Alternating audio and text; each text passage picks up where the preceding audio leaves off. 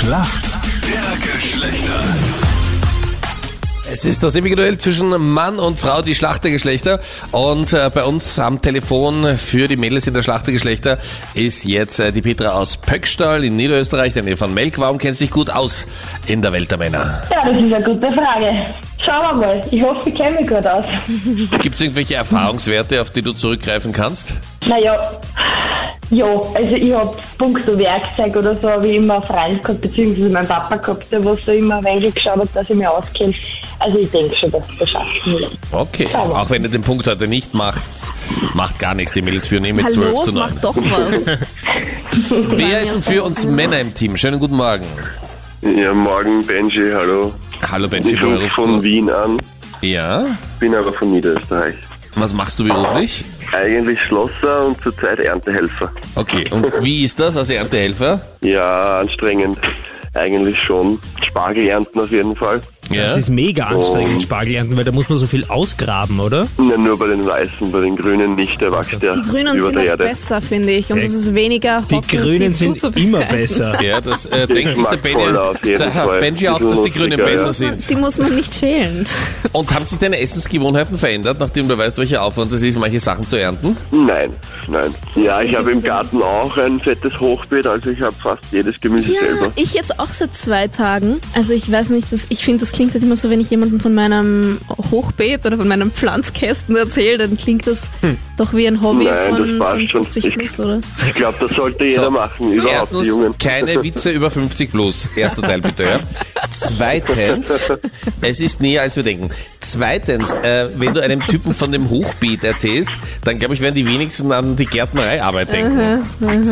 Legen wir uns ins Hochbett. Genau. Das eher. Die erste Frage kommt von der Jenny an dich. Benji, die Gastro macht ja mit heute wieder auf und in super vielen, vor allem so Instagram-Vegan-Läden oder so, da gibt's ja auch Tempeh. Was genau ist denn Tempeh? Kann ich nicht genau sagen. Dann sag's Magst mal du zuerst dann- ungenau. Magst du einen Tipp abgeben? Ich glaube, das ist irgendwas zum Essen. Jawohl! Ja, Richtig, ja, stimmt's, ist schon mal oder? richtig.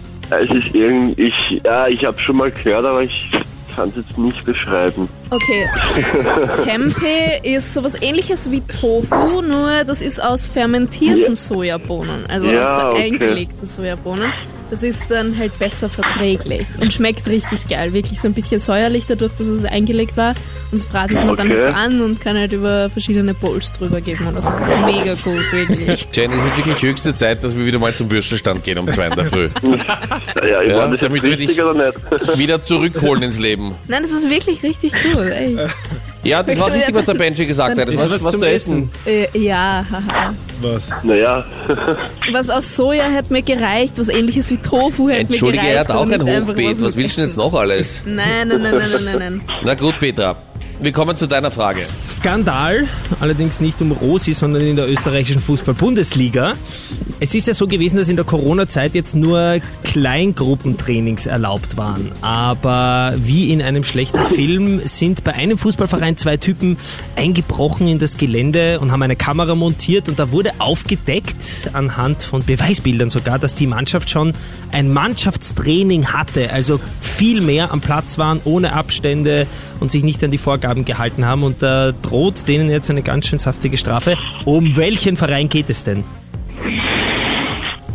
Wie das CSI mit den Kameras und so. crazy. Ja. Österreich ist Also also ein bisschen das- so mit den versteckten Ich wollte gerade Kameras. sagen, ein Ibiza geht jetzt auch beim Das Fußball. ist wirklich absurd.